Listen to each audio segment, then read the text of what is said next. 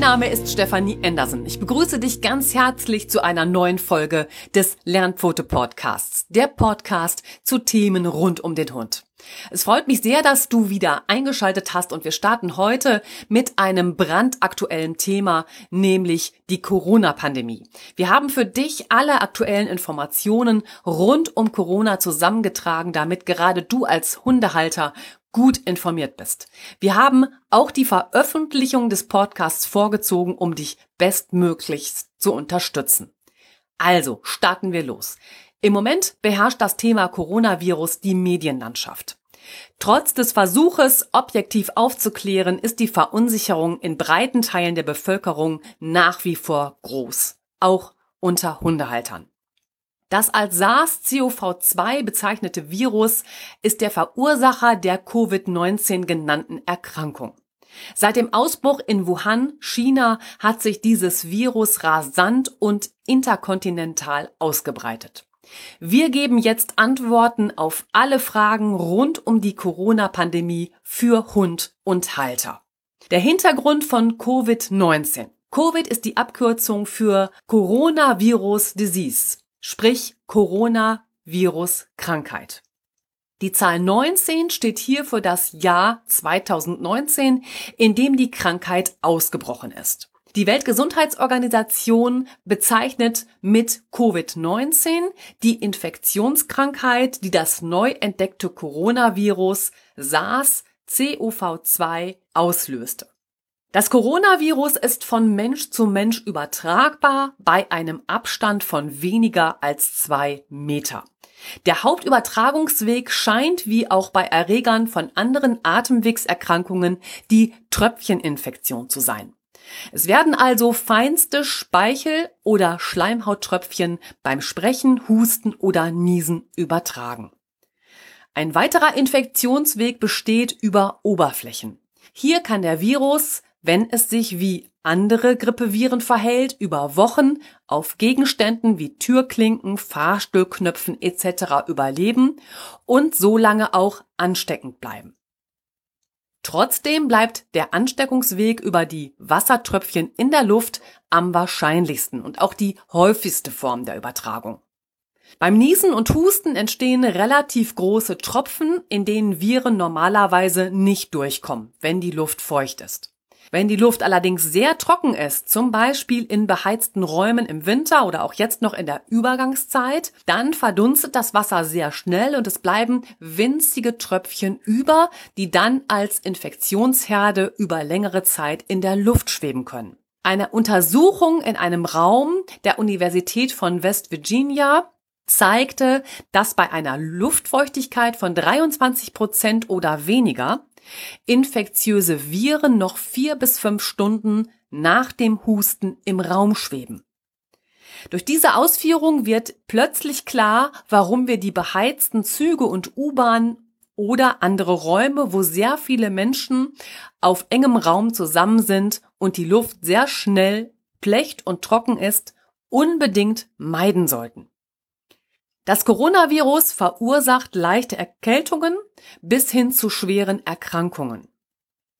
Symptome sind bei einem leichten Verlauf dabei hohes Fieber, Atembeschwerden wie Husten, Kurzatmigkeit und bei einem schweren Verlauf kommen hinzu Lungenentzündungen, akutes schweres Atemwegssyndrom, Nierenversagen mit möglicherweise letalem Ausgang, also dem Tod. Wie wird das Coronavirus jetzt nachgewiesen? Das Virus wird durch einen Rachenabstrich, den Auswurf von Hustensekret und einem EDTA-Bluttest nachgewiesen. Die Zeit zwischen der Ansteckung und dem Ausbruch der Krankheit liegt zwischen zwei bis 14 Tagen. Eine Therapie erfolgt ausschließlich symptomatisch. Dazu wird zum Beispiel das mögliche Fieber gesenkt und ein Husten gemildert. Zurzeit gibt es noch keinen Impfstoff. Inzwischen hat die Weltgesundheitsorganisation WHO eine Pandemie ausgerufen. Eine Pandemie bezeichnet eine weltweite Epidemie. Das Virus breitet sich weltweit fast unkontrolliert aus.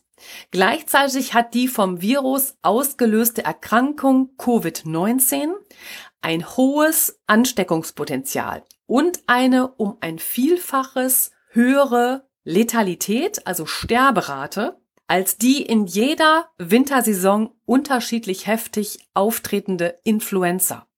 Im Moment gehen die Wissenschaftler davon aus, dass der SARS-CoV-2 die Weltbevölkerung durchseuchen wird. Das bedeutet, es werden sich circa 70 Prozent der Menschen an ihm infizieren und das lässt sich auch nicht mehr aufhalten. Was kannst du nun tun? Jeder einzelne von uns muss die Folgen für seine Mitmenschen möglichst gering halten. Wir müssen es schaffen, die Ansteckungsgefahr mit dem Coronavirus so weit wie möglich aufzuschieben.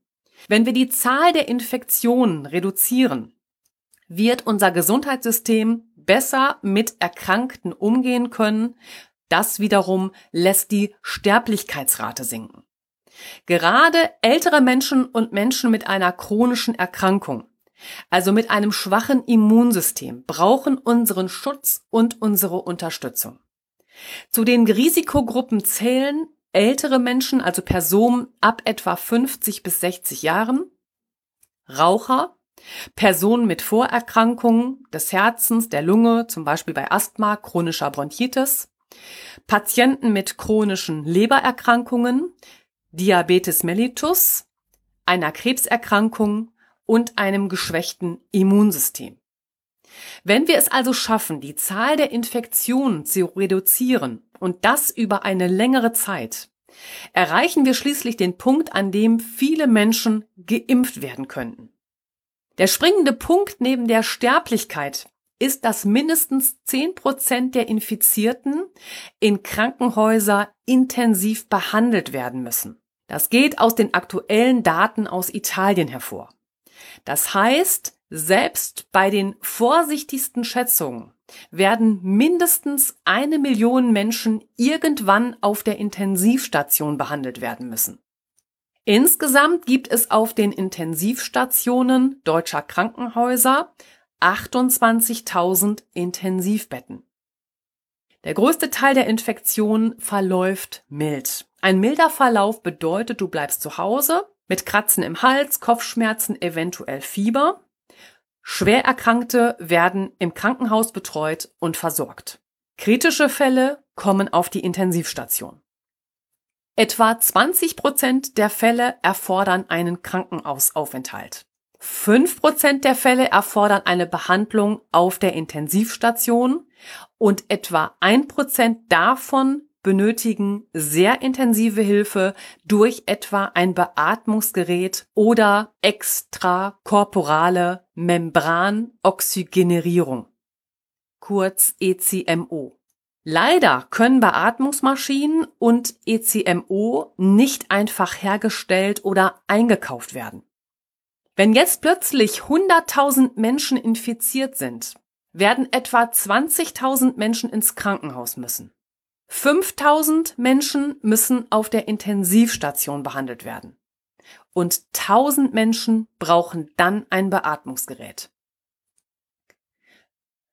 Wir alle müssen also dafür sorgen, dass die Kurve der weiteren Ansteckung abflacht, um so die bedrohliche Entwicklung abzumildern. Gelingt uns dies nicht, gibt es keine Chance, alle schwer erkrankten Patienten angemessen zu behandeln. Das gelingt nur, wenn wir den Vorgang der Ansteckung verlangsamen und die Ausbreitung des Virus so zurückgeht. Was bedeutet diese Zeit jetzt für dich als Hundebesitzer? Frische Luft und die Natur sind für dich als Hundehalter mit deinem Hund ein sehr guter Aufenthaltsort. Solange du gesund bist und die Lage so ist, wie sie ist, also Stand 15.03.2020. Bist du mit anderen Menschen unterwegs, achte darauf, hier einen Mindestabstand von zwei Metern einzuhalten. Huste oder niese in deine Armbeuge oder in ein Taschentuch und drehe dich von anderen Personen weg. Ansonsten gelten auch hier die Hygienemaßnahmen, wie ich sie im weiteren Verlaufe noch ausführlich beschreibe. Häusliche Quarantäne. Die einfachste und effektivste Methode, die Ansteckung und Ausbreitung mit dem Virus zu verlangsamen, ist die soziale Distanz, also der Abstand zu anderen Menschen. Die Wissenschaftler sind sich darüber einig, dass das Coronavirus innerhalb eines Radius von zwei Meter ansteckend ist, wenn jemand hustet. Ansonsten fallen die Tröpfchen zu Boden und infizieren das Gegenüber nicht. Ein weiterer Infektionsweg besteht jetzt noch über die Oberflächen. Hier kann das Virus, wenn es sich wie andere Grippeviren verhält, über Wochen auf Gegenständen wie Türklinken, Fahrstuhlknöpfen, Treppengeländern etc. überleben. Daher ist es so wichtig, Abstand zu anderen Menschen zu halten und möglichst das Haus nicht zu verlassen, bis die Ausbreitung des Virus zurückgeht. Ja, was machen jetzt Hundebesitzer und Quarantäne? Hunde müssen in der Regel mehrmals täglich ausgeführt werden. Sie brauchen Bewegung, damit ihr Darm gut arbeitet und damit sie eine geeignete Stelle finden, um sich zu lösen. Das macht natürlich auch nicht Halt vor einer möglichen Quarantäne aufgrund einer Infektion mit dem Coronavirus. Der Gesetzgeber kann Personen mit dem Verdacht auf den SARS-CoV-2 unter häusliche Quarantäne stellen. Wer sich in Heimabsonderung nennt man das, befindet, darf die Wohnung nicht verlassen, auch nicht um Gassi zu gehen. Hierbei handelt es sich um keine Empfehlung, sondern um ein Muss. Der Schutz der Allgemeinheit geht hier vor deiner persönlichen Freiheit. Bei einem Verstoß kannst du mit einer Geld- oder einer Freiheitsstrafe belangt werden. Wohnst du als Hundebesitzer in einer Wohnung, brauchst du also eine Betreuung für dein Tier. Organisiere jemanden aus deiner Familie, deinem Freundeskreis oder der Nachbarschaft für die täglichen Gassi-Runden. Gleichzeitig brauchst du einen Plan B für deinen Hund, solltest du ernsthaft erkranken.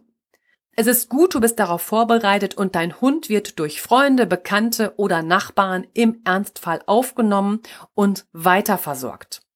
Vielleicht ist es daher auch wichtig, einen Notfallplan zu schnüren und einen Zweitschlüssel bei Nachbarn oder Freunden für den Ernstfall zu hinterlassen. Viele Mitglieder meiner Facebook-Gruppe unterstützen sich gerade untereinander, also komme gerne dazu. Die Gruppe findest du in den Shownotes auch nochmal verlinkt. Es ist aber nicht nur wichtig, um Hilfe zu bitten, sondern in dieser Zeit selbst auch Hilfe anzubieten. Also schau, ob du im Ernstfall, wenn Menschen aus deinem Umfeld in Quarantäne oder ins Krankenhaus müssen und dein Hund es gut verträgt, noch einen Hund aufnehmen könntest. Oder eventuell ist es auch möglich, einen anderen Hund mit auf deine Gassi-Runden mitzunehmen. Vielleicht ist es auch nötig, Einkäufe für deine unmittelbaren Nachbarn zu organisieren. Tut euch da zusammen, bleibt im gegenseitigen Austausch und helft euch gegenseitig. Wir tun das hier auch. Hast du einen eigenen Garten, ist die Lage anders. Hundebesitzer mit direktem Gartenzugang können ihren Hund während der Quarantäne rauslassen, ohne selbst das Haus zu verlassen. So erhält dein Hund hier ein wenig Auslauf. Eine Dauerlösung ist das natürlich nicht. Ja, Gassi-Runden mit einem fremden Hund wenn du als gesunde Person für Bekannte, Nachbarn oder Familienangehörige in Corona-Quarantäne den Hund ausführst, betrete die Wohnung der Erkrankten nicht. Vor und auch nach dem Kontakt mit dem Hund und auch an der Leine wasche dir gründlich die Hände und desinfiziere, wenn möglich, Dinge, die mit dem Hund in Berührung kamen, zum Beispiel die Leine oder ein Spielzeug. Im Einzelfall, abhängig vom Krankheitsverlauf, ist es mit dem zuständigen Amtsarzt des Veterinäramtes oder des Gesundheitsamtes abzuklären, unter welchen Hygienemaßnahmen die Übernahme des Hundes, zum Beispiel am Eingang der Wohnung, von einer anderen Person erfolgen kann und wie das Tier zurückgebracht werden soll. Da informiere dich bei den zuständigen Ämtern. Vor allem die Hundebesitzer unter euch, die einen Hund führen, für die in zum Beispiel Nordrhein-Westfalen, also hier ein Sachkundenachweis nötig ist, müssen sich jetzt Gedanken machen. Ein Sachkundenachweis ist für Rassen nötig, die unter Paragraph 3 Landeshundegesetz NRW fallen. Das ist der Pitbull Terrier, American Staffordshire Terrier, Staffordshire Bull Terrier und Bull Terrier und ebenso deren Kreuzungen untereinander und Kreuzungen mit anderen Hunden. Und für Rassen nach Paragraph 10 Landeshundegesetz NRW gilt das Gleiche. Darunter fallen der Alano, American Bulldog, Bull Mastiff, Mastiff, Dogo Argentino, Fila Brasileiro, Mastino Espagnol, Mastino Napoletano, der Rottweiler und der Tosa Ino und ebenso deren Kreuzungen untereinander und Kreuzungen mit anderen Hunden. Also nur wer diese Sachkunde auch nachweisen kann, darf diese Hunde ausführen. Daher ist es gerade in einem solchen Fall besonders wichtig, sich für den Eventualfall gut vorzubereiten und sich zu vernetzen. Ja, die weitere Überlegung gilt dem Hund in Quarantäne. Unter normalen Umständen haben die meisten Hundehalter meist mehr oder weniger Futter im Haus. Trocken und auch Dosenfutter lässt sich sowieso bequem lagern und sogar BAFA verfügen oft über eine zusätzliche Kühltruhe nur für das Fleisch für den Hund.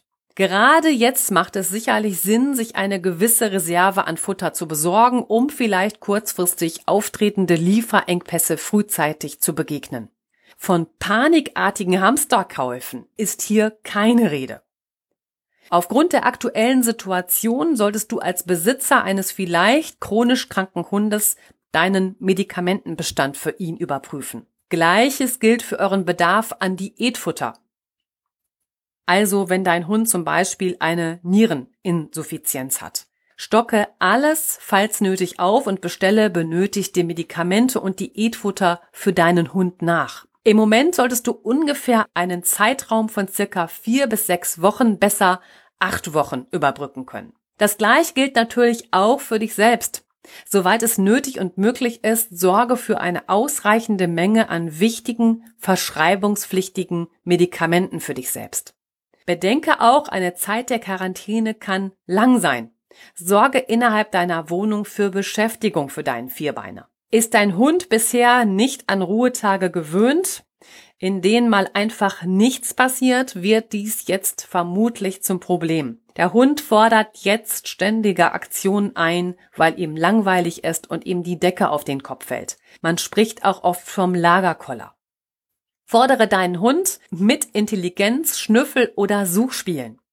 Auch kleine Trainingseinheiten lassen sich innerhalb der eigenen vier Wände wunderbar umsetzen. Gerade starte ich dafür meinen Trickkurs. Spreche mich also gerne an, wenn du deinen Vierbeiner online auslassen möchtest. Ich freue mich auf dich und dann lasten wir deinen Hund über den Kopf aus.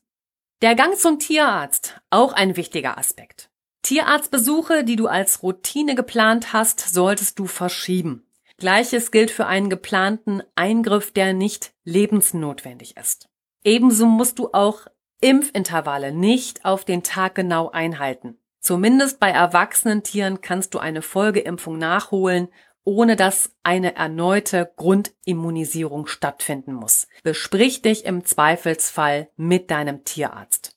Ist dein Hund ernsthaft erkrankt, rufe in der Tierarztpraxis an und schildere das Problem deines Hundes. Besprich bei diesem Telefonat auch, wie der Besuch bei deinem Tierarzt jetzt abläuft. In vielen Praxen musst du dich jetzt an der Tür telefonisch anmelden und kannst auch nicht mehr im Wartezimmer warten. Die Tierbesitzer warten jetzt draußen und werden per Telefonanruf in die Sprechstunde gerufen. Alles, um das mögliche Infektionsrisiko gering zu halten. Fühlst du dich selber nicht wohl, sollte es jetzt selbstverständlich sein, nicht selbst mit dem Hund zum Tierarzt zu gehen. Bitte stattdessen Freunde darum, deinen Hund in der Praxis vorzustellen und informiere deine Freunde über mögliche Vorerkrankungen, Medikamentengabe und alles, was dir noch wichtig erscheint. Ja, Hundehalter und die Ansteckung durch den Hund. Die gute Nachricht, Hunde sind keine Übertragung des neuartigen Coronavirus. Es stimmt, dass Hunde an Coronaviren erkranken können. Diese Coronaviren sind aber nicht identisch mit dem neuartigen Coronavirus Covid-19. Die Coronaviren der Hunde sind auch nicht auf den Menschen übertragbar. Es gibt diese Coronaviren bei Hunden schon sehr lange und meistens lösen sie wässrigen bis blutigen Durchfall und Erbrechen aus. Und diese befallen nicht wie der SARS-CoV-2 die Lunge. Sowohl der Durchfall als auch das Erbrechen werden mit einer symptomatischen Therapie von alleine besser. Bei Welpen sind auch schwere Krankheitsverläufe möglich, weil die beschriebenen Symptome von einer hochgradigen Dehydration, also Austrocknung begleitet werden. Die Behandlung möglicher Symptome einer Durchfallerkrankung kannst du nochmal im Blogbeitrag Durchfallerkrankung beim Hund nachlesen. Den Link setze ich dir auch in die Show Notes. Gleichzeitig gibt es natürlich dazu auch eine Podcast-Folge. Das war die Folge 037 Durchfall beim Hund. Auch das in den Show Notes verlinkt. Zur Vorbereitung auf einen Besuch beim Tierarzt wegen des Durchfalls deines Hundes findest du auch auf unserer Homepage unter dem Reiter Downloads eine PDF-Datei zum Ausdrucken für dich. Auch das verlinke ich dir nochmal in den Show Notes. Ja, und dann die Frage, kann ein Hund an dem neuartigen Coronavirus erkranken? Coronavirus, erster Hund erkrankt, titelte eine Zeitung.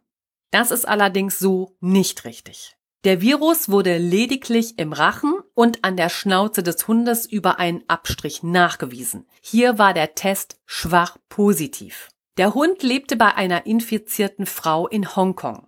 Der Hund kam also vermutlich mit dem SARS-CoV-2 in Kontakt, weil er etwas beschnüffelt oder beleckt hat, was bereits mit dem Coronavirus verunreinigt war. Also, Coronavirus ist nicht gleich Coronavirus. Es gibt ein Coronavirus, der ausschließlich Hunde befällt. Hunde erkranken dann an dem sogenannten Kaninen-Coronavirus. Diese Krankheit hat nichts mit der aktuellen Infektionswelle Covid-19 bzw. SARS-CoV-2 zu tun. Coronaviren sind wirtspezifisch. Das bedeutet, es gibt viele Varianten und sie gehen nicht einfach vom Menschen aufs Tier oder umgekehrt über.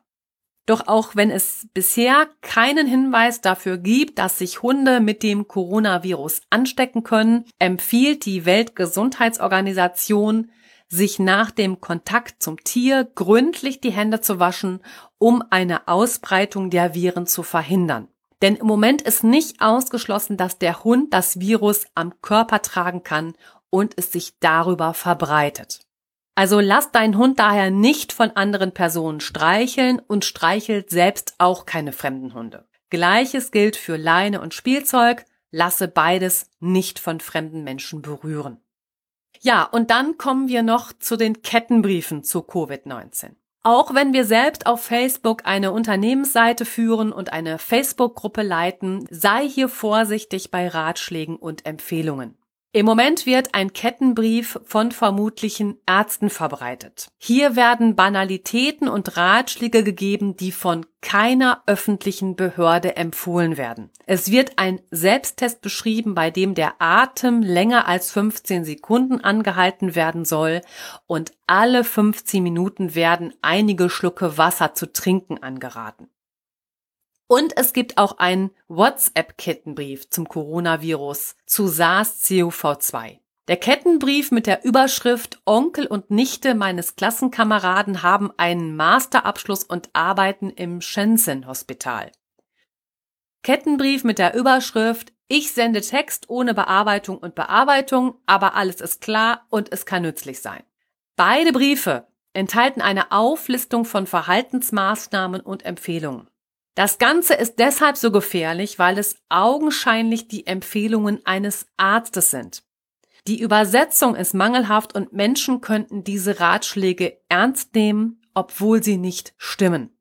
Und es gibt auch eine WhatsApp-Sprachnachricht zum Coronavirus.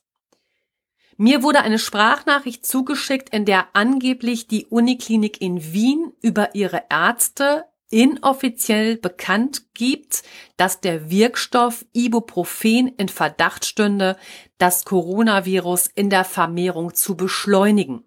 Die Uniklinik würde raten, natürlich inoffiziell, den Wirkstoff Ibuprofen zu meiden und auf andere Stoffe auszuweichen. Die MedUni Wien hat dies bereits offiziell dementiert.